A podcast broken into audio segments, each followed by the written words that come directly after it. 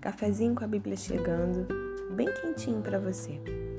E hoje o tema da nossa mensagem é Quando é difícil abrir mão. Já reparou que tem coisas que a gente se apega, pessoas ou situações que nos dão ou nos trazem segurança e que mesmo quando a gente percebe que não dá mais, que não é para continuar, que não dá mais para seguir junto, a gente insiste por medo, por insegurança, por não ter coragem de abrir mão, mesmo sabendo que é o melhor, mesmo sabendo que é hora de viver algo novo, que vem da parte de Deus. Nós vamos ler a passagem que se encontra no livro do profeta Isaías, no capítulo 43, no verso 19, que diz assim: Eis que faço coisa nova, que está saindo à luz, porventura não percebeis? Eis que porei um caminho no deserto e rios no ermo. Nem todas as pessoas, nem todas as situações são eternas nas nossas vidas. Algumas pessoas são pontes que nos levam a outras, algumas fazem parte das nossas vidas por um tempo, cumprem o seu propósito, o seu ciclo e vão embora, e outras vão nos acompanhar por toda a vida. O que é importante é nós sabermos distinguir o papel de cada uma delas nas nossas vidas. O problema é quando a gente quer insistir em algo que não é mais para acontecer. É quando você insiste num relacionamento que já acabou por medo de ficar sozinho ou sozinha. Deus sempre nos dá sinais. Outra coisa é um trabalho ou um emprego ou um negócio que já deu, não é mais para você. Eu não sei você, mas eu tenho uma nítida percepção quando algo acabou na minha vida. Parece que tudo começa a dar errado, as coisas que eu fazia com facilidade passam a se tornar difíceis e tudo o que você faz dá errado. Quando as coisas começam a acontecer dessa forma, eu entendo que o meu tempo naquela empresa, naquele trabalho, ou mesmo naquele ministério, chegou ao fim. É incrível, mas parece que Deus coloca espinho no ninho.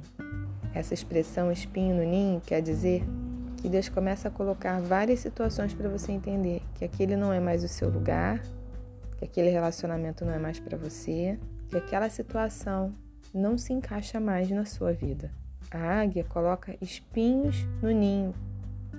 Entre os gravetos, as penas, no início eles não aparecem, mas quando chega a hora dos pequenos filhotes de águia saírem do ninho para aprenderem a voar, ela começa a tirar aquelas plumas, aquelas penas, aqueles gravetos, aquelas folhas e com bicadas começa a estimular as pequenas águias a saírem do ninho para voar. O problema é que elas resistem muito. Na verdade, não é isso que elas querem. Elas querem continuar no conforto, na segurança, e quanto mais a mamãe águia tenta tirá-las do ninho, mais elas resistem. E mais a mamãe águia tira as penas e os espinhos começam a ficar proeminentes. As águias então começam a se debater nos espinhos e aí precisam sair do ninho, realmente. E com uma bicada, uma força da mãe águia, elas são lançadas para fora do ninho e, mesmo não querendo, elas acabam aprendendo a voar. É claro que a mãe águia sempre está ali por perto, e quando aquele filhote cai desajeitado, sem saber usar suas asas, e começa a cair, a águia passa por baixo e o leva de novo ao seu refrigério, ao seu refúgio, ao seu lugar de segurança. E essa cena se repete várias vezes até que a pequena águia entende que o ninho não é mais o seu lugar mas os céus. E ela aprende a voar, poderosa. Aprende que o céu não é seu inimigo, mas é o seu destino, porque ela é águia e ela nasceu para voar nas grandes alturas. Eu sei que é difícil abrir mão de coisas que muitas vezes nos trazem alegria, prazer, mesmo que momentâneos.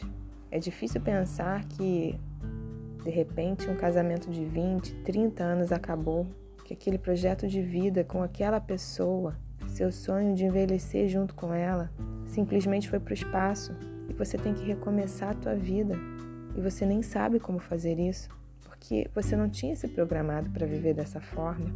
E aí tem que começar a voar, a aprender a voar com 50, 60, talvez 70 anos.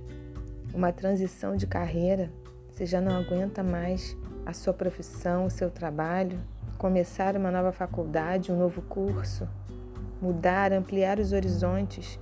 Isso dá medo. Mas quantas vezes você não ouviu que coragem não é ausência de medo, mas é quando a gente enfrenta o medo, independente dele estar ali ou não. A Bíblia diz nesse versículo que Deus está fazendo coisa nova, que está saindo à luz. É algo que você nunca experimentou, algo que vem das mãos do Pai que com certeza é bom, perfeito e agradável, porque essa é a vontade dele para as nossas vidas. E ele continua perguntando: porventura não percebeis? Será que você não percebe que Deus está sempre com você nos vales, nos desertos, nas montanhas, nos dias bons, nos dias ruins, nos dias em que seu coração salta de alegria e nos dias que você não tem coragem de sair da cama ou que você enche teu travesseiro de lágrimas? Deus nunca se separa de você. Ele conhece o teu interior, ele sabe do que você precisa antes mesmo que você peça a ele. A Bíblia diz que a palavra ainda nem chegou à nossa boca e Deus já a conhece. Deus vai colocar um caminho no meio do teu deserto. Ele vai colocar rios para matar a tua sede no meio desse vazio existencial, dessa loucura, desse caos que você pode estar vivendo ainda hoje.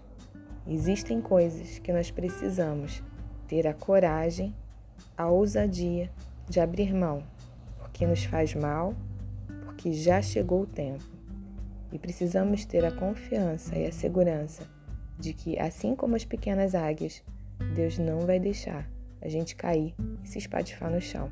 Ele sempre vai estar ali, ao nosso lado, nos segurando, nos amparando, nos levando para um lugar de refúgio e de proteção.